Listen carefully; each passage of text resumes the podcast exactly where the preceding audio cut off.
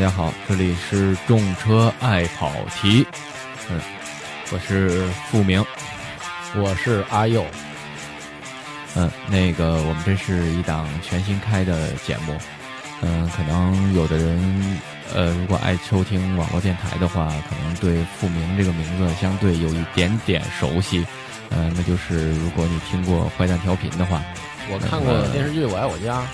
呃，对，就是那个那个富明老人嘛啊，嗯，对，那个在当时坏蛋调频里面有一档节目叫《坏蛋不坏车》，呃，那个是我和王硕、五三五五还有志新我们一起做的一档节目，但是那个节目以后还会在，是这是我和阿佑新开了一档节目，叫做《众车爱跑题》，啊。呃，我也是坏蛋调频的粉丝，其实因为之前也经常听这个节目，因为做的也很棒，说的话呢也都是听众也都比较糙的，哎，就都是喜闻乐见的，都是对人观众爱听、听众爱听的东西。所以呢，我们这档节目呢其实也类似，但是我们就是呃以车为核心，我们要聊一些关于车。和车周边的一些话题，当然我们的最大的宗旨呢，也是要把节目做的好听，做的有意思。对，所以呢，我们这期这个节目呢，主要是聊点和车相关的事儿，所以叫重车，也就是说涵盖的我们认为是和车相关的都可以聊，而且呢，呃，和车没关系的，和交通工具有关系的，和道路有关系的。呃，和大家想听的或者我们想聊的，可能都会在这个节目里面呈现给大家。嗯，呃，重车，然后还有另外一层意思，就是重呢，就是三个人的意思。所以呢，我们可能以后也会请到很多的嘉宾来跟我们一起聊，都是可能都是各种圈里的一些老炮儿啊，一些有意思的人吧。嗯，对，众人拾柴火焰高嘛。嗯。所以我们应该有信心，我们这个节目让大家能够爱听啊。然后爱跑题是怎么理解呢？哎，就是嗨，就是简单说，就是这点人都挺没溜的呗，可以这么理解吗？对，其实我们也是怕我们这个呃一个题目定下来，大家可能就觉得说起来可能有的有意思，有的没意思。万一没意思，说这就没劲了。所以我们也不限我们要聊什么，对我们想办法聊点有劲的。对，然后。另外一层意思呢，就是我们这个跑的意思，就是跟车有关，因为我们理解车都是在路上跑的，所以我们是也也可以这么理解，就是我们都是跟聊跟跑有关的这么一些主题，所以我们也叫爱跑的题目。嗯，对，虽然说我们叫爱跑题啊，但是嗯，我们但也不能真跑，哎，对，跑了你也不知道，反正。所以，所以呢，就是说，我们可能刚一开始会定一个主题，但是即便是聊跑了，最后我们呈现给你们的，你是听不出来的。我们到底跑哪儿去了，还是从哪儿开始跑的？呃，没人知道。就是说，我们原来以想是指哪儿打哪儿，但现在我们不这样了，我们打完哪儿再指哪儿。嗯，对对对对。虽然说叫爱跑题，但是你假装听不出来，我们假装不知道。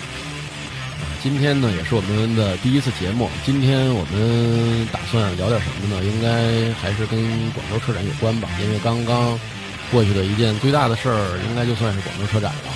嗯，对，没错，是这样。嗯，广州车展，如果说大家熟悉一点的，都会知道，这个应该是呃每年各大车展在国内的各大车展当中的一个收官的一个车展。呃，除了北京车展、上海车展，实际那是一个车展，只不过是分单双年在两地举办，然后剩下就是广州车展了啊，当然还有成都车展。话又说回来，哈，全国各地现在车展已经太多了，车展非常多，跟展销会似的，比自由市场强点有限。就是回头我办一回龙观车展，哎，可以，我觉得 回龙观人口密度多大呀？这事儿值得办。嗯。然后这次广州车展呢，因为我这次没机会去了，我假装去了同期举办的洛杉矶车展，假装去了，所以我没去广州车展。那个付明应该去了吧？嗯，广州车展我去了，没错。嗯，聊聊你觉得有意思什么东西吸引你的，有有意思的？嗯，其实说实话，现在的所谓车展的话，我觉得，呃，刚才我提到说是叫展销会，但是真的差不多了。各个各个厂家，我也知道压力都很大，呃，卖不出车去愁啊。这两年经济又不好，各行业都不景气，大家都想的是想展销会的意思就是车卖模少点了呗，是吗？嗯，车模肯定是比过去少了。我记得是在什么时候呢？在那年的北京车展上，应该所有的车模就越来越少了。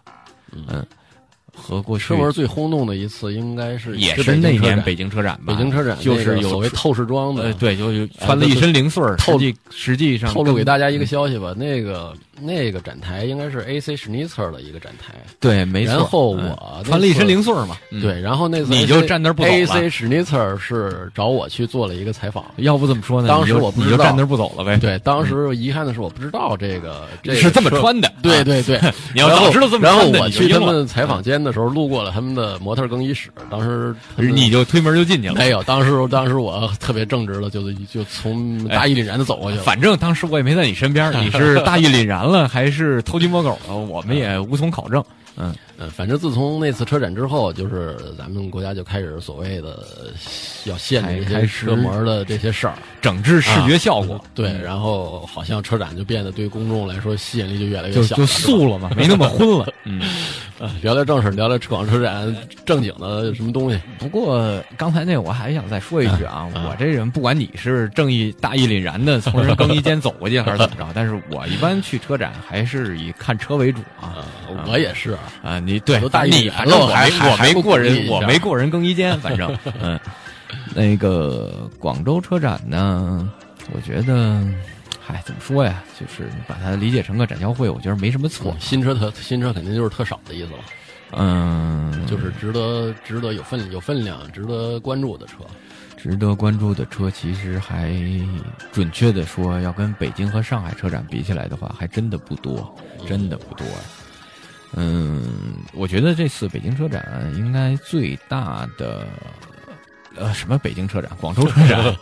我我这老想着少是不少坐飞机，你的脑袋还沉浸在车北京车展的车门里。对，就老老回忆你当时那个过那更衣室的时候是什么一状态。嗯嗯，广州车展我觉得最大的亮点应该，我认为啊是奔驰，嗯嗯，因为奔驰跟北京北汽集团合作应该也有些年了，嗯。呃，小十年了吧应该。嗯。但是呢，打最早跟北吉普合作，后来北吉普倒了，因为和美国吉普的合约到了，嗯，后来呢，但是那那会儿呢，也加上那个叫做代克集团，嗯，戴姆勒、克莱斯勒集团，其中呢，三菱也在这集团里面，嗯。所以呢，那个年代。北京吉普呢，就不光在做吉普，还在做三菱，嗯还在做奔驰，嗯。嗯，可是后来呢，现在已经跟北吉普没有了，但是奔驰保留下来了，现在叫北奔。嗯。嗯。这次北奔呢，呃，利用这个广州车展，正经是推了一款新车，嗯而且这款新车发布的时候我也在，就是 GLC。嗯嗯，阿佑应该知道 GLC 是个什么概念吧？GLC 我应该也比较熟，GLK 是我比较喜欢的一款车，我觉得 GLK 就是说说 GLC 呢，谁让你说 GLK 了？呃 GLK 就是 GLC 咔嚓一变，因为奔驰采用了新的命名方式嘛，这他这把把他自己的这个 SUV 的这个命名都捋顺了。嗯，对，就是 SUV 基本上都是以 G 为开头嗯的这些车型了。嗯，剩下那些呢，就都是呃什么什么什么 C 级、E 级、S 级，对然后 SUV 就 SUV 都是 G 开头的了对，GLA、GLC、GLE，对，嗯就是 GLE 就是 ML，GLS 就是原来的 GL。呃，对，没错，是这么回事儿。嗯，所以呢，那个这些呢，我觉得最大亮点，为什么说是 GLC 呢？嗯、刚才阿佑也说来着，说这个 GLC 是 GLK 的升级，对但是这升级可真不是一星半点儿的一升级。嗯，首先从空间上，首先首先从样子上，对样子肯定是长个儿了，而且还不是长得一星半点儿，嗯让你觉得跟 GLK 没什么关系了。从长相上，从头一看还是个 GLK，但是呢，说实话啊，我第一眼见着这车的时候，照片儿都单说，嗯见着真车的时候，我觉得这车，哎，怎么描述呢？有点不伦不类了，平庸有点有点不有点不伦不类了。嗯你说，其实准确的说，奔驰的车有多大亮点呢？除了它那些特别标志的，比如说当年的 SLS 啊，现在的呃呃 GT、嗯 GT、嗯 GT 这这叫 GT AMG 呃 GT，，对，嗯、像这些东西呢，都还是亮点还是挺多的。呃，剩下这些车，你能挑出它多大的亮点吗？很难。但是对于奔驰来说的话，你能挑出它犯得的错吗？可能没有。犯错肯定不会犯大错，对不会犯你能挑出来的硬。对奔驰是很难说犯出犯犯出错来的。嗯，但是呢，GLC 说实话，为什么刚才我说的有点不伦不类呢？嗯，从头一看，你知道这是个奔驰，呃，还长成 GLK 那样，差不了太多。嗯，从中段看呢，也就是从 A 柱到 C 柱那段呢，嗯就是侧线条呢，你一看这就是宝马 A 叉五。嗯，当然，我要这么说，我要宝马员工就被开除了，得说 X 五，对吧？对，呃，从车尾看呢，也就是说 C 柱往后呢，从后门往后那一段呢，还是要说侧线条的话呢，那你觉着就是个奥迪？嗯，奥迪什么呢？奥迪 Q 五。嗯，相当于他把竞争对手融融合在一起了。呃，对，你们谁也别跟我竞争，我你们的你们喜欢的我这儿都有，啊，我这是一杂拌儿，有三酸色，也有黄油球，还有话梅糖。呃轴距尺寸应该也大不少了。呃，轴距肯定是大好多了。那个新的 G L G L C 呢，虽然说是个 G L K 的升级，但是现在轴距已经超过两米八了。嗯呃，已经完全基本上就是和当年的 M L，也就是它上一个级别的车，嗯已经轴距都一样了。这一块儿的话说来说的话，确实是真的挺夸张的。我不知道是不是奔驰特意为了满足这个中国消费者的需求啊，因为中国人都喜欢大而全嘛。我觉得跟中国市场肯定有关系，有关系原来但是 GLK 尺寸是它的一个比较大的一个比较大的一个短板吧。对，但是话说回来，就是呃，这个车虽然说是北奔做的，但是呢，作为这个车型来说，它是一个全球的全球化的一个车型，并不是说只针对中国。那也就是说，我换句话说，可能中国的市场确实有点大，也可能这都是咱自己理解啊。嗯，中国现在也开始影响到了整个全球的一个汽车设计的一个一个变化。啊，就有点像七十年代、六十年代那个美国似的，影响了整个全球的一个汽车设计的一个方向。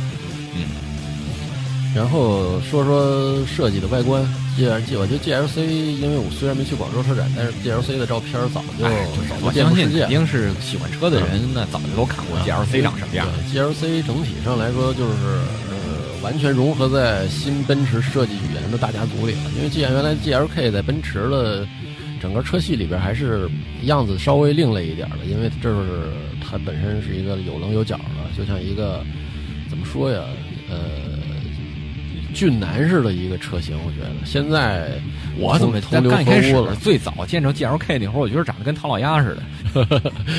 我确确切的时候，我觉得像一个帽子。啊对呀、就对呀、鸭舌帽。啊，对，鸭舌帽，现在现在完全没这种感觉了，完全融合在奔驰的体系中了。嗯，对，那个其实你说呃，融入到体系当中是没错，也不是坏事啊。就是说，这种融合咱们只是一个客观的评价，它并不是说融合是好或者是坏啊。对，但是其实 GLC 有一有一项技术是现在奔驰其他车型上还都没有用的。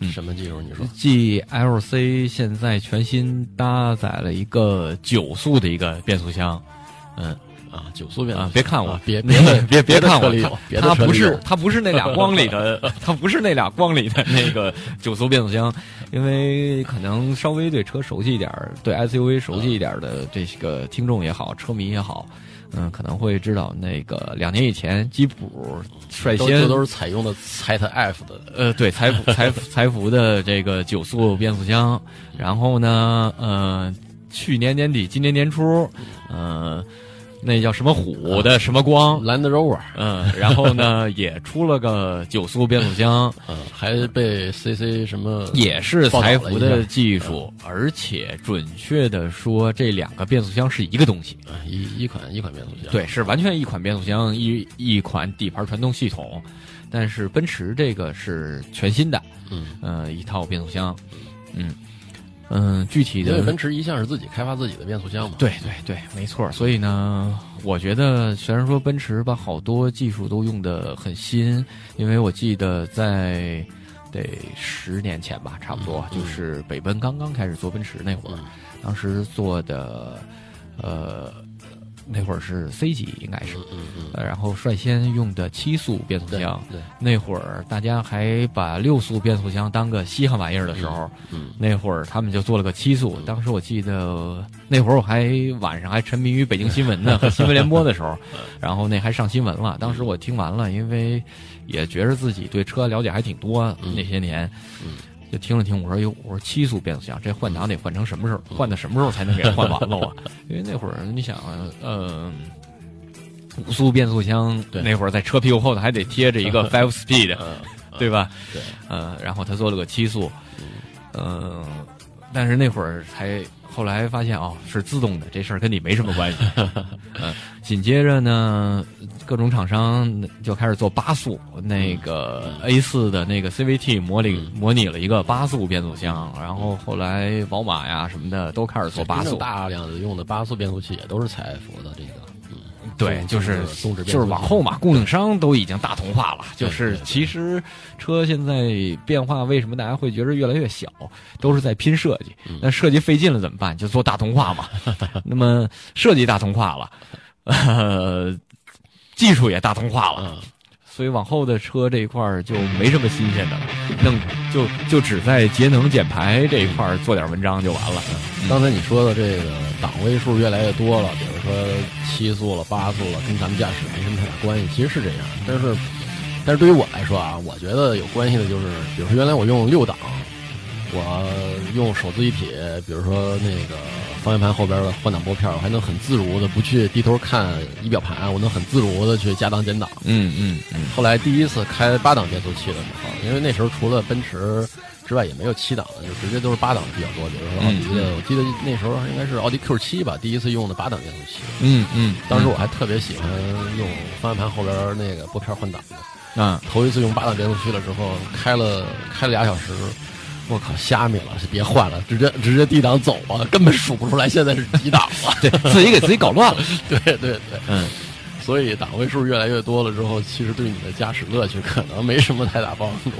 对，其实你想想，档位多了，唯一的目的不就是把速比的间隙做小吗？让你更平顺。对更然后过去、其实过去四档的时候，你想想，用一个二档，你那个速比多宽泛，从从二十开始到八十、一百，对，都可以这么对，跑。平时咱们的手动挡，比如说我们手动挡上了三档就成自动挡了，对于一些不会开车的人来说，呃，对呀，就是这样啊。那因为过去四档车嘛，嗯，但是现在呢不一样了。嗯，再一个说起这档位来，大家对档位争议特别大的一个车型，也是奔驰旗下的嗯哪个呀？说哪个呢？Smart 呀。啊啊，那个那个那个我深有感触啊！换挡先低头，然后再再再抬头，这个 对它因为但是 AMT 的嘛，对 AMT，但是好多人就觉得这事儿争议太大，说都所有人提的都是这车怎么换挡这么慢？我说呀，其实也就是他这会儿用了个自动挡，你你你想想那个他那个换挡速度，你用成手动的时候，他会比他会比你手动扑了一下慢吗？我觉得也不会，应该。嗯，这个我觉得真的换挡模式的不不一样。AMT 其实很多车，应该说咱们国内大所有的车应该是都存在这个问题。嗯，肯定的。然后说回来，咱们这个 GLC 吧，它是一个应该是国内第一款用了奔驰第一奔驰用了它的九速变速器的车。对，没错，用了九速变速器的。因为之前新 C 级出来的时候，有传说它可能会搭载九速变速器，但是后来也没有。呃，嗯、对，就是说说起来，为什么就是说奔驰愿意尝试很多新东西，然后但是呃，对这个九速，奔驰没先搞出来，然后让别人先弄了呢？肯定是这个东西还会存在一些争议，或者说还有一些技术不好克服的一些一些点。呃，奔驰想了想，你们先来，然后我看看你们能弄成什么样。回头回头咱们什么时候试试这九速变速器，看看能不能试出什么效果来。可以啊，我觉得就是说，等 GLC 真的都那个开始做的时候，然后大家体会一下，我觉得没什么坏处。嗯，然后呃，再告诉大家这九速到底什么时候能上九档啊？对，之前我开我也开过开过另外两个光的这个九档变速器，反正高速上基本上是上不了九档的。嗯，是这样，就是呃，高速上呃那两个车我也都开过。呃，极光的那个九速的话，基本上呃巡航没问题。呃对，基本上其实在一百左右是，如果你油门踩的比较稳的话，对，是可以上去的。对，嗯、吉普那个呢，不瞒大家说，我开吉普开的很多，但是到现在我没见过仪表上显示九长什么样。嗯，在美国那边有个视频，然后呢，他们是在一百三的时候上了九档了，嗯嗯，上了九速了。那个时候呢，是呃，他们很匀速，很匀速，在长时间、长时间的一个驾驶之后，说白了就不是人开的，嗯，就不是正常人在对据说国内也有人嗯开到过九档，然后那个时候呢，他是借用了一个长下坡，让车完全没有负载的一个状态之下，最后上了九档了。但是当你稍微一带油门，九档就又变回七档、六档了。实际它那个，呃，刚才咱们说财富这个九速变速箱啊，严格的讲，它是做了四个超速档。嗯嗯，从六档之后应该都是经济模式的超速档，而且那个九速呢，我也正经跟吉普那边去探讨过这件事儿。呃，他们是在，他是根据你长时间的一个综合路况的一个判断，然后才会考虑是不是应该使用九档。嗯，而且关键是它九档那个速比太小了。嗯、我印象当中不是零点四九就是零点五九的一个一个速比，没有车做这么宽泛的一个速比放在里边。所以说你就算上了九档，你稍微一踩油门，它它必须得降档。对，它不降档带不起来了。你想，你匀速行驶又那么高，它不降档，你更得骂人了。呃，对呀、那你你你扭矩得多小啊？那会儿，你怎么能带带动这么小的一个速比呢？嗯所以这些事儿，回头奔驰也尝试一下，看看是什么效果吧。哎，但是说起变速箱来了，刚才也说起那个 Smart 啊，smart，嗯，这次奔驰呢，嗯，又把 Smart 带进来了，而但是可能大家都觉得，哎，Smart 不前一段时间已经正式上市了吗？这回再把四门车型做进来了，嗯就是 Four Four 嗯做进来。但是我觉得这些呢，四门空间上自然是比两门的要看着好一点儿、大一点儿。但是虽然说后排空间没多富裕吧，能凑合坐人，比超跑强不少呢。嗯，然后再一个呢，就是你看着没那么不协调。我觉得这个是很难能可贵的一件事儿，就是四门车不像说过去因为是个两门车，然后变成了一个四门车之后，就让很多人觉得不协调。他那个倒没有，嗯做的很协调。虽然说屁股跟就是车尾看着跟菲亚特五百差不多吧，但是那个我觉得还是还是还是不错的。而 Smart 新的 Smart 最大最大的变化就在变速箱上，嗯，又要提这变速箱了。对，他终于终于忍受不了国内对用户的吐槽了。哎，不光是国内，全球人都在对他不满意嘛，就跟呃 BBC 那个著名节目 Top Gear 里面一样嘛。那个当时 Jeremy 不就是说过一句话嘛，说在换挡的时候就在那说说这个变速箱在思考，我到底是个铅笔 还是还是个记事本儿？哦，原来我是个变速箱，该换挡了。过程就有这么长，但是现在呢，做个六做了一个六速变速箱，而且是双离合六速。嗯，没开过啊，到现在还没开过呢。嗯，我觉得有机会试试，应该我觉得会变化不少吧，真的是变化不少了，应该。嗯，smart 原来我们也经常经常开，原来经常开，也经常说开玩笑说 smart 就是一老年代步车。呃，从这个角度上来说有点贵，但是挺像，尤其是如果如果有电动电动版的话，其实我觉着够了。其实我觉得真的够了，Smart 我觉得真的是就代步就足够了。所以弄出一四门版本来，你觉得怎么样？看好吗？嗯，作为我个人来说的话，我觉得我还是挺喜欢的。嗯，甚至在发布会的时候，我在某一时刻一闪念，我都在想，我说是不是应该应应该应该应该可以考虑买个 Smart 开四门？你再幻想一下，你开着 Smart 在路上的这个英姿是吧？啊，那倒没这么想过，但是我觉得，嗯，就是有这么个车还是挺方便的。堵成这样了，路边车都停满了，胡同里都塞着，宽度了。宽度应该是没太大变化，是吧？嗯，只是车长。呃，不，整体上还是大了一圈。啊，你是说四门和两门的变化是吧？宽度没变化，就是加长了。嗯，宽度是没变化的。后备箱应该四门都起，四个座都起来，还是。没什么后备箱，嗯，它本身后置发动机嘛，它这个呃后置后驱这个形式没变过，嗯，所以呃后备箱这块没有任何变化。但是有一点是它的后座可以完全折叠放平，嗯，而且它副座也可以完全折叠放平。这样的话，就是说你拉一些大的长的东西都没问题。因为 Smart 其实说句实话，嗯，就是即便是四门车的话。真的能坐四个人的时候可能不多，但是一两个人想拉东西的时候，我觉得还是更多的。对于日常汽车是，就是原来的 smart，你去趟宜家只能空手回来，基本上现在两个人去趟宜家还能拉点东西回来。哎，对 对对对，不能说弄多大，能 多弄不能说装个柜子回来吧？但是或者对，或者两个闺蜜去超市都不能买东西，现在能买点东西了，是吧？多多多少少能弄点东西出来了。嗯嗯。行，我觉得新车这块儿差不多，要不听首歌啊？听首歌吧，啊，听首歌，然后咱们换换个话题接着聊。嗯，听首 Pink 弗洛伊德的《Money》。好，嗯，这首歌为什么听这歌？一会儿回来咱们再说。哎，聊聊点聊，刚才我不是说了吗？展销会嘛，然后那就说点展销会的事儿。一会儿一会儿说点钱。嗯啊，嗨，对。没没钱是万万不能的，钱不是万万能的，嗯，是吧？视金钱如粪土，嗨。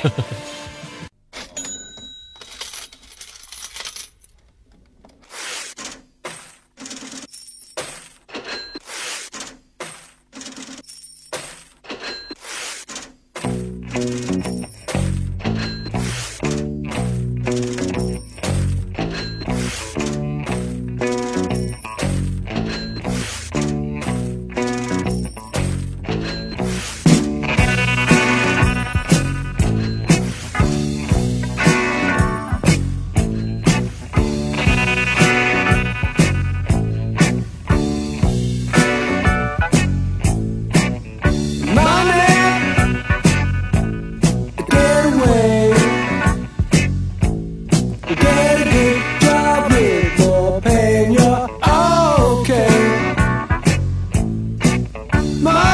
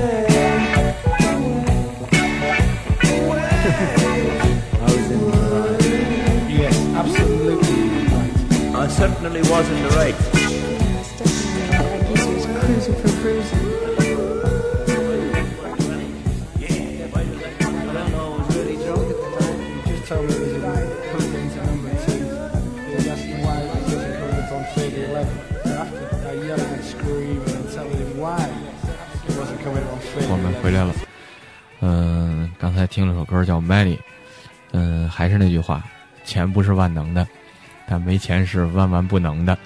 为什么呢？就现在所有厂商都发现了一个问题，就是车不好卖。嗯，以至于现在广州车展也好，各个车展也好，嗯，都会竭尽全力的厂商在卖车、卖车、卖车、卖车。大家过去，呃，像我们来做很多事儿的时候，然后都会想去那儿看看新车呀，看看这，看看那。但是现在发现，看看这，看看那，这个那个，我我都明白你说的是什么。嗯，对，但是你明白是吧？就是还是你走更衣间那事儿。那个，但是呢，现在呢，嗯、车展你会发现在刚才聊的没摩托之后，多的是什么呢？多的是汽车销售。嗯对，所有厂商其实可能北京和上海这个比较大的车展还没有那么清晰，但是在成都和广州车展上，你会看到一点，就是大家买车团越来越多了。呃，在其实过去也是，有的人会在想，媒体日怎么这么多人？全国有这么多媒体吗？全球有这么多媒体吗？为什么媒体日就水泄不通了？有老头儿、老头儿、老太太带着小孩儿，他们都是媒体吗。嗯，对呀、但是呢，后来你会发现，时间长了，我一看，哦，原来是这样的。也加上跟很多品牌厂商都熟了之后，他们也会从侧面透露给你，就是，嗯，很多时候是销售找来的潜在客户，呃，土豪，嗯、大款，嗯、甚至于锁定了已经固定的先期的这些受众人群，嗯，保证你们不光是媒体第一时间看到你们想要的车，那么呢，如果在这儿能签单呢，就最好了；能付款呢，就更理想了。嗯，所以这些呃二三线城市的车展，嗯就是除了北京、上海吧，就其他的这些车展，他们的目的更纯粹一些。对于厂家来说，呃，对，其实是这样，因为呃，他办一个车展得花多少钱呢？对，厂商生产车为啥呀？不就是为了卖车吗？其实话又说回来，找媒体天天给你做东西，目的是啥？不也是让人知道你是在卖车吗？只不过现在他们等不及了嘛。呃必须得就是说，呃，你媒体宣传发现，哎，其实对我帮助到底有多大？那我还不如让人发点小广告，散点传单，然后到那儿直接把人摁这儿，说你给我签单吧。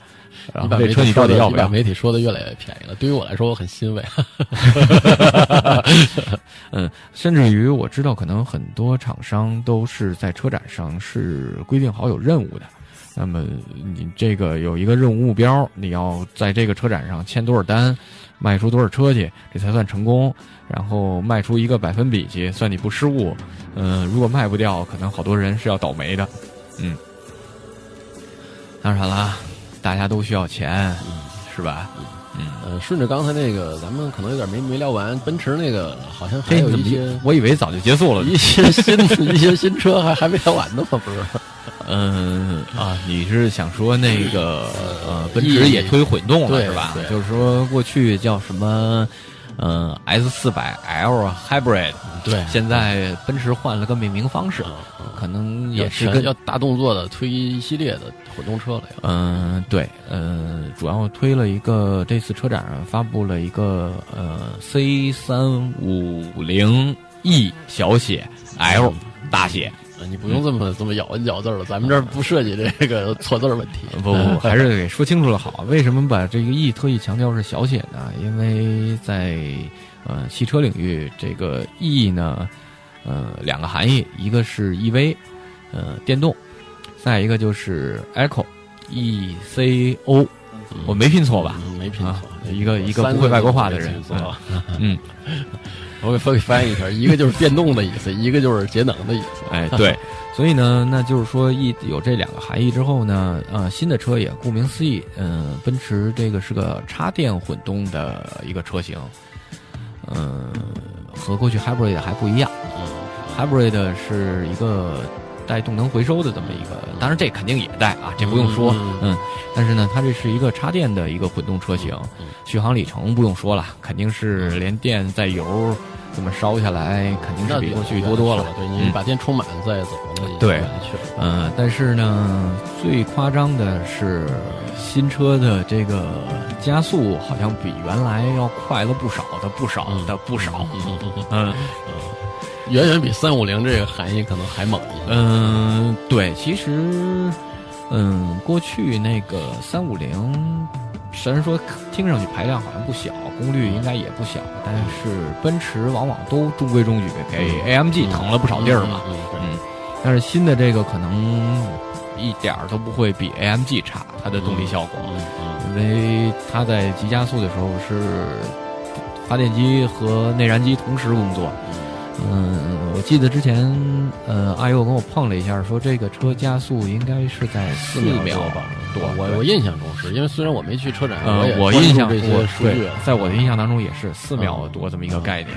这样的话，就是一般的跑车，也就是这么一个状态了。嗯嗯嗯，没到超跑级别的话，一般的跑车也就是这样嗯，。弱点的五百马力的所谓所谓超跑也就差不多这样了。嗯，差不多，差不多，也就是这么一个一个成绩。所以呢，但是那个车卖的是真不便宜哦。大概什么价？嗯，我印象当中贵的要到七十多万的 C 吧，嗯，C 级车要到七十多万。差不多跟降价的 C 六三差不多。对，对，那就是说你到底是 要个旗帜鲜明、振臂高呼，我就是跑得快的 AMG 呢，还是说我这儿呃扮猪吃虎，搞个电动，照样逮谁灭谁？嗯，当然了，现在电动逮谁灭谁的也不是没有，是吧？那个前中网上印一 T 字儿，跟跟把镐似的那车也挺快的。呃，刚才说的那个那个扮猪吃老虎，那个其实 C 六三其实也是看你不是特懂的，你你也觉得就是普通的小轿家用轿车嘛。对你这改的 改这么夸张，你能怎么着？呃你干你干嘛呀你要？对，啊，其实然然后我还要说一个，就是刚才你说那 AMG，其实我觉得未来 AMG 肯定也要出这个带，我估计啊，这是纯粹自己估计，也会出混混动的。嗯，不是没有这种可能，因为据我所知，在明年雷克萨斯将在全球的车型都要推这种混动，而且动力性能也同样夸张，嗯包括嗯、最标准的越野级的 SUV LX 五七零，可能明年也会有混动版本的出现，嗯就是从 SUV 到轿车这一块儿。全都会出现这种混动的，而且都是快的一塌糊涂的那种。嗯嗯，嗯，实际上 C 级普通的 C 三五零带混动的就已经到三五零这种级别了，你那个 AMG 估计得 C 多少？C 不止六五了，可能就得不止六三六五。倒也不见得，但是谁知道呢？AMG 以后向什么方向发展？嗯以后各种超跑品牌向什么方向发展？没有人能知道。当然了，那个为了宣扬实力，奥迪不当年也做了个 R 八的一冲嘛？对嗯说说那个插电，你觉得你觉得奔驰这种插电靠谱吗？嗯，不知道靠谱不靠谱，没开过，但是从整体上来说，我还是比较信任奔驰做的一些东西的。这一点，我觉得，呃，人家发明了汽车，然后。又重新发明了一次，呃？对对对，前两年广告语不就是嘛？一百二十年之后，我们重新重新是重新发明还是重新制造汽车？重新发明，重新发明汽车，对，又重新呃发明了一遍它那个。它那英文的 slogan 又是应该是 We invented 的，大概一下啊，我 invent、我 We invented the car，嗯逗号 again，嗯，就是他的我们又来一遍，对新新就是那时候的我我 S 级的对 slogan，应该是类似这意思。我们又来一遍。呃 again 了一次，对，呃，估计我们看不到他再 again 了一次了，嗯，不知道。除非他啊不过除非他很快又。不过话说回来，就像咱们从车展聊起来的，就是说你有没有这个感觉？就是现在的汽车推的比过去换代要快好多好多哟。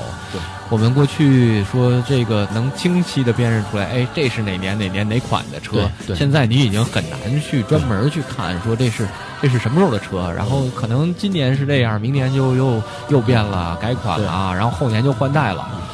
嗯，我记得在我小时候，应该还是九几年那会儿，然后德国人在嘲笑日本人，说我们用八年的时间，然后来做一款车型的换代和研发，但是日本人四年就推一款。嗯，现在可能德国人两年就退一款，日本人到还是四年退一款。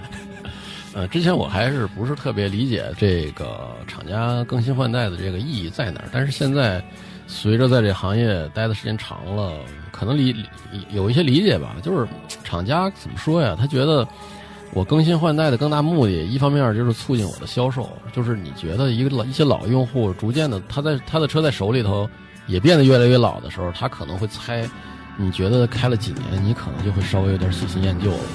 或者就是觉得他觉得你你希望拿到一个新的车款，还是换回来就是 卖车，卖车，卖车，人都会喜新厌旧的，人对所以人都是这样的。那个，所以现在这个步伐加快，我我不停的在推新的，就像苹果一样嘛，对那个一年推出一个换代机型，然后这个 fans 们、粉丝们嗯就不停的在追。其实你说他过去车坏了吗？他手机真不能用了吗？不是，只是我用最好的，你们就得羡慕我啊。对，其实我刚才要说的其实就是这个意思，就是厂家原来汽车是一个传统的工业，它是做事情是很一本正经，不拘一个不不这个不是不拘一个不一本正经，这个一丝不苟，结果现在就不叫的。结果现在不正对，经。因为很多这种 IT 的这种更新换代的模式，会对他多少会有冲击。尤其是现在很多 IT 厂家也开始介入这个汽车的这个工业里来，他们的做事方式是不一样的。有人有人在乐，那就我听见了，刚才背景音乐里有人在乐。嗯、听首歌吧，再，然后听首歌叫《Don't Cry》，别哭。嗯，大家都熟的一首歌。再乐一个，嗯，对。然后呢，这时候呢，你就会发现，哎，有点意思了。为什么说 Don't Cry 呢？一会儿我告诉你。来吧，Don't Cry，Guns N' Roses。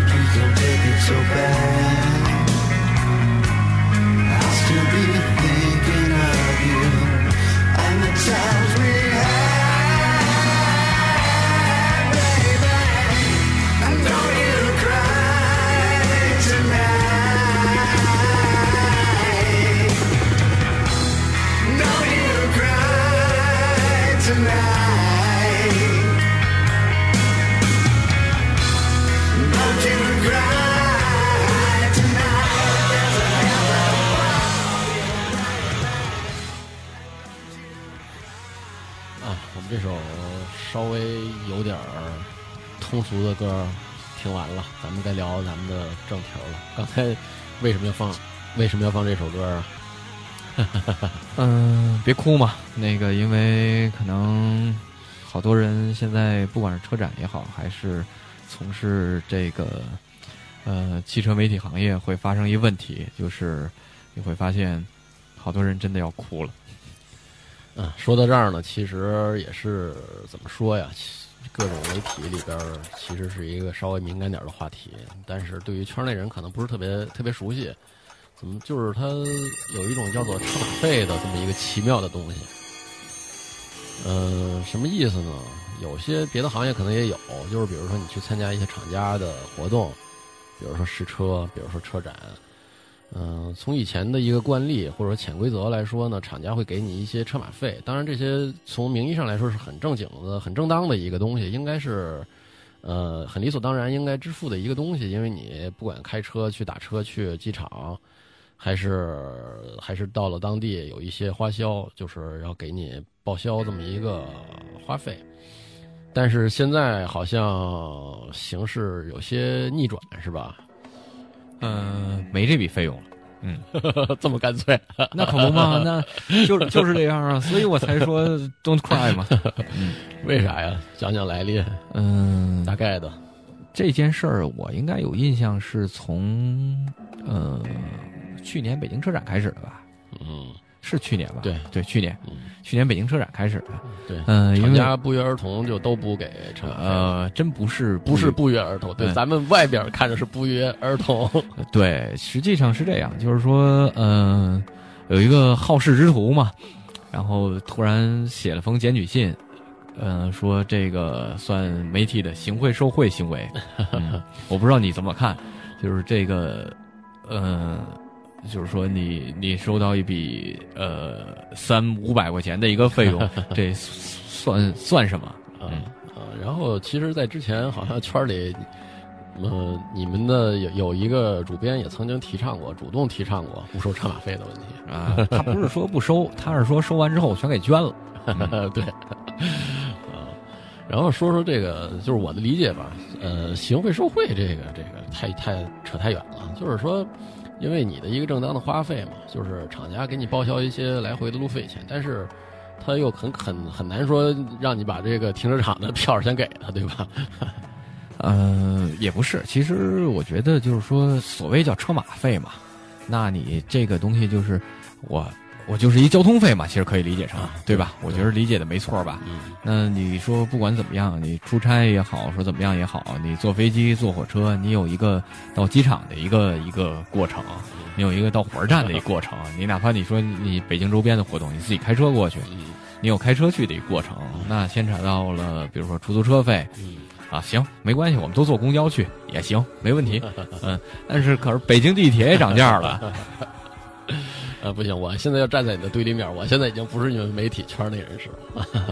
啊，其实从外，就是说外界的人来讲，很很第一理解就是你拿了人家东西就得给人家办事儿，所以你作为一个媒体，收人是吧？钱财与拿了人消灾嘛。对，嗯拿人拿人手短，吃人嘴短，你回去怎么办？你回去能客观的写人家的不好的地儿吗？我觉得倒也不是在这一点吧，就是说，嗯，在我来看来，就是这这一块儿的费用，那我终究是你，比如说你打个车去，嗯、没有机场离得家近的，嗯那你离离得远点儿的，现在出租车北京还算便宜的，对吧？嗯北京真的出租车还算是便宜，然后给你给你去那儿也得一百多，往返两百多块，你收三百块钱车马费。嗯，这这东西，然后你你饿了，机场找点吃的，对吧？你你开车去汽油钱，这东西就是按过去费，哎，对，按过去话说，这就是那个呃买茶不可，吃饭不饱的一个费用，真的就是这么回事儿，没有任何说让你觉得说是，哎，我还能通过这事儿我能挣多少钱？当然，车展不一样，嗯，是吧？先不先不说车展吧，先说我我我我又是该质疑了。哎，这些这些票拿回单位给报啊？问题是好多单位他不给报啊，对吧？那那单位大部分因为过去这个单位是有制度的，制度是什么呢？还有还有这么操蛋的单位吗？嘿，大部分单位都这么操蛋这这我得吐槽一下我们单位，我们单位就特好前单位啊，对我们前单位，前单位前单位每次出差都给报销五十块钱。嗯，这五十块钱就是让你坐地铁去呗，呃，对我原来吭哧吭哧的几也骑自行车去过是吧？真没有，吭哧吭哧的坐回地铁，然后然后下了地铁之后走走两站地，我还真能你还持平，呃，对，你还你还其他不敢花费不花的情况，对你还不敢跟人坐公共汽车，跟人售票员说您票不要了撕了吧？你说不行，得给我撕票报销去。呃，呃，对，其实我要说的就是这个关键问题吧，就是原来是因为厂家给这钱，所以你的单位就自然而然的认为这是不应该给你再报销任何任何花费了，所以他对，这们就认为制度嘛，就是这样嘛，制度定出来哪能随便改啊？对，对他们认为厂家给你车马费，然后就是一个一个已经给你报酬，已经给你补贴了给你的一些小补贴，甚至于很多人会认为这是你莫大的一个福利。对对，所以也被很多管理层作为一个手里的玩弄玩弄于玩弄员工的一个一个小小权术，呃，谁，谁让谁去不让谁去，嗨，但是实际上，刚才咱也我觉得把这事儿已经说明白了，就是你这点儿费用的话，我剩不下什么了，冰棍儿都好几块钱一根儿了。对，主要现在形势变了，但是形势外边的形势变了，但是很多单位还认为你你不该给你报这点钱，所以就出现了这么一个现在的问题。对，社社长不缺钱花嘛，对吧？呃，咱们得也也得讨论讨论国外借鉴借鉴国外的这个这个做呃，法。国国外肯定是没有没有车马费的，这个我是知道的。那个去国外参加一些活动啊，然后包括各种各样的，都是没有车马费的。对，所以原来当然，人也人也不差钱儿。说句实话，你你你你工资也没拿到国外那工资标准啊。对对对，就是之前曾经听听说过，就是很久以前，比如说咱们国内的媒体去跟做全球就全球试驾的时候，嗯嗯，好像人家有人撞车了。不是，这这这这回头话题，这种有意思的话题回头再聊啊。人家回头聊很多话题都记下来啊。嗯嗯，我要说的就是国外的那种记者根本不把你中国去的这些记者当做记者，他们觉得你拿了车马费了，你怎么那个根本就不是一个中立的中立的事儿，因为国外他有自己的，就是他觉得很理所当然，就是机票。呃，酒店住宿、吃喝吃饭，这些都是厂家这个这个承担了，但是其他的，比如说那些就就没就没额外东西了。但是你中国很多这个去了之后，好像就是就是一种寄生的这寄生的机制了，所以给也也都给都给都给啊媒体老师们惯坏了嘛。对对，然后这没办法。呃，唉所以现在就是新形势下，厂这个厂家那是发生变化了，但是国内这些单位呢，因为形势也不是特不是特好，是吧？啊，也开始不给你报了。嗯，没，我觉得真的是，就是现在大家都发现钱难挣了。所以我知难知难而退了，我赶紧赶紧赶紧辞职了。啊你给自己给自己挣钱了。嗯，啊，行，除了行这事儿咱们就不不深聊了，还是再聊点别的话题。嗨，聊完全是眼泪嘛，要不说这就是 Don't cry 你，我看你这这好像 Don't cry tonight。接触到痛点了，这是。嗨，也不是，其实真的是，因为我觉得，嗯起码我出差不挣钱，我也别花，别自己往里搭钱吧。现在的局面就是自己在往里搭钱，这事儿其实还挺恐怖的。嗯尤其是出差多的情况下啊，对，出差多的情况之下，然后发现这一个月没干别的，少挣了一半钱。哎，有没有有没有发生过嗯拿车马费厂家公关让你改稿的事儿？嗯，这个好像倒没有，还真的是没有。我这没有吗？我我我我可碰到不是。我我这人比较坚定，就是基本上就是我做完东西，我第一没，嗯我还认为我是站在一个公正立场上去嗯说一些事情的，嗯所以呢，嗯，你改完只能说你不专业，不能不能不能因为你的不专业影响到我的不专业，所以基本上这种现象在我这儿大部分时间都都杜绝了。嗯除了做软文啊，这个没办法，因为都牵扯到经济利益嘛。这个我不指的不是牵扯到我的经济利益，是牵扯到整个这个传媒行业的经济利益，那怎么办？没有办法，啊，说到说到改稿，做软文跟做广告不一样嘛。对对对，说到改稿呢，其实也有很多值得说的事儿。嗯、就是有时候，比如说公关突然给你打一电话，他客气的说能不能、呃拜读一下，在刊发之前拜读一下这文字文章，或者硬硬气点儿，就是说先审阅一下，或者先给你把把关，看有没有不合适的词啊。然后呢，当然我这块儿其实也比较好处理，我们就是说，呃，我们原则上是不给看的啊，实在不行，坚持要看也是看了是不给改的。啊，反正也反正就是说我们虚心接受，就是不改。啊，对对对，除非是除非是你厂家用词错有有有错误是吧？比如说厂家，但是规范用语对，比如说大小写说的错了，对规范用语这个可以虚心接受，对别的呃倒没碰上过这种非得要改的事儿啊。对，反正就是没说嘛，虚心接受就是不改。啊，但是说到这儿呢，我又想起 之后要聊的话题了，就是说读者咱们怎么引导，怎么引导读者能够看懂一些杂志里的深层次的东西。就是你像我写稿，你像我写稿，比如说一些产品、一些车吧，呃，有缺陷，我觉得我肯定会写出来，但是呢，只不过是多少吧，这个语气会委婉一点。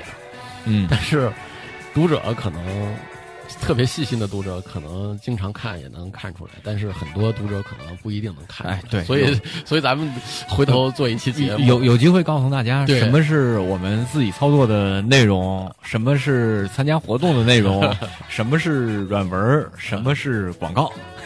对吧对对对对对。然后在此基础上再引导读者怎么阅读杂志，就是都是一篇文章，有些有些委婉的话，那个你怎么理解这些话？其实理解了之后，你就能发现，其实有些有些话，那个作者已经告诉你了，只不过你不一定不一定注意到了啊。嗯，对，其实哎，中国语言博大精深吧，你告你你不见得说坏的东西，你就一定要说这东西就不行，就是坏的，那就没意思了。你告诉他不好就是了嘛，对吧？不好和坏让人打动内心的感受是完全不一样的。对嗯对，没错。其实杂志啊，这个呃，网络媒体啊，其实因为是写出来的东西嘛，都存在这样的问题。这块儿啊，我们得做个小广告了。我就像付明刚才说过，我们的立场就是，我们不是没有我们的立场就是没有立场 对，我们的立场就是没有没有事先站好的立场啊，我们都是住站在中立的位置。对我们发表自己的一些想法嗯，然后就像好多那电影里说的似的，虽然说他那叫做本故事纯属纯属虚构，如有雷同，但是我们如与某如与某某某故事雷同，纯属巧合，是吧？对，但是我们想说的就是，我们说的都是我们一些个人的看法和一些个人的观点，不代表其他任何东西。但是可能是大众喜欢听的，然后喜欢看的，听着舒服的。嗯嗯呃，我们也不骂街，但是文人骂街也挺可怕的。不，其实这么其实应该这么说，就是，呃，有大气的厂家或者这种有有大风范的厂家，他其实是不是说不让你说他不好的东西的？哎，对，对，但是现在真的是这样，就是很多很多厂家开始琢磨，就是呃，你到底不能说我一点儿不好，因为什么？因为他们不懂。其实我当初和某品牌的呃公关的负责人在那儿说过，他就在那儿说，他说如果你拿我们的硬伤来说的话，我们是可以接受的，因为什么？我们确实做的这一点确实不如谁或者谁，那没办法，这个是所有人都认同的。但是你不能说鸡蛋里挑骨头，然后带有个人情绪的在那儿描述很多东西，那我们不满意的。嗯但是现在往往是更多的厂商就是你不能说我一点儿不好，甚至于得必须得振臂高呼我有多好。那么我只能说你不懂就不要发表意见。不要告诉别人说你的东西都是好的，所有东西都会存在问题，都有两面性，没必要。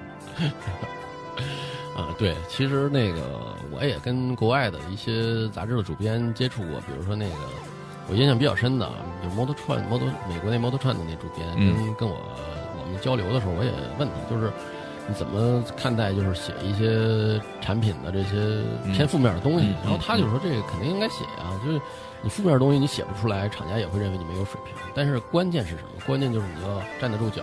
对，就是你写出来这一句话，你要负责任。对厂家拿着这个这一句话来问你的时候，你你你你能够说我这写的是对的？但是现在你要想想，在整个这个行业当中，从业人员有几个真的有自己的立场，能把所有东西理解的清晰的呢？少之又少大家只是谋生的手段而已这是水平，这是专业水平。对啊，只是谋生的手段而已。我记得，呃，去年在美国参加一个品牌的一个活动的时候，那是一个全球的一个活动。嗯然后当时那个品牌的全球的公关部，因为是第一次接触中国媒体，嗯嗯，他问了中国品牌这边公关一个人一个问题，就说为什么中国所有媒体来的都这么年轻？因为确实是和我们在一起，呃，出席那个活动的大部分都是老爷爷那个级别的人。嗯嗯这样呢，呃，他们的阅历和他们对车的理解和很多东西是是经过多年积淀才能够表达出来的一些东西。他们接触了太多太多的车，嗯他们有过太多太多的感受，嗯甚至于他们经历了一些汽车发展的一些历程，嗯他们才能够有一些观点在里面。嗯但是我们可能在这些事儿上欠缺的太多太多了。嗯，咱们这儿你只要会开车就行。对呀、甚至有的人 在我看来就不会开车，不是说把汽车能开走 就叫会开车的。嗯，这这个话题有机会可以呃找个找找个专业人士或者找个赛员，我们过来来聊一聊怎么算开车嗯，。没错没错，尤其是你作为一个媒体的这种从业人员，就是你不但要会把车开好，而且要特别能感受这个车的这各方面的表现，这是特别重要的。再一个最大的问题就是我们现在都太匆忙了，可能就是一个速食和碎片的年代。嗯嗯，我们对一个车接触真的就是只有一个小时、两个小时、嗯半天儿、一天，都多的时候三天、五天。嗯，你对一个车是没有一个感受、没有一个体会的。对就像你，你放心，你聊你自己的车的时候，你能聊出很多很多这车的优点与缺点。为什么？对因为你天天在开着它。对，所以从我自己理解也是这样，就是我觉得你如果能把一，就是想把一款车特别的琢磨透，深入最好的方法是你要买下它来，真正的去开一段时间，这一段时间肯定要比一个月、两个月要长，你才能遇到各种情况。对，甚至于经历的它的一些呃车辆的疲劳啊，然后一些季节的变化呀，你才能够真正搞清楚这台车到底是好还是不好。对，没错。嗯，这是又又遗留一个话题了。哎呀，我们以后要聊的话题很多呀。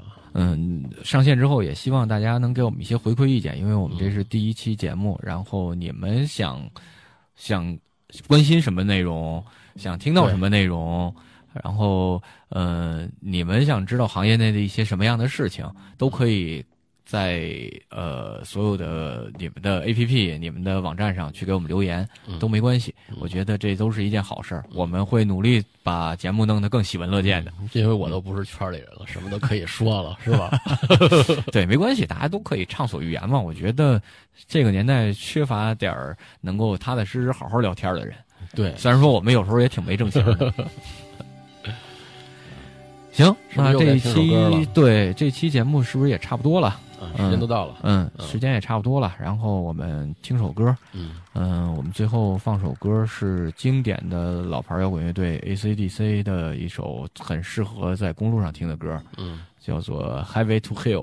嗯嗯，这也是被当年英国《卡尔》杂志评为了呃五十首最适合在驾车公高速公路上听的经典歌曲。嗯我们以后可能会在节目的结结尾，嗯嗯，依次把这五十首歌曲都介绍给大家。嗯，好吧。好嗯，那提前跟大家说句再见。嗯拜拜。Highway to Hell。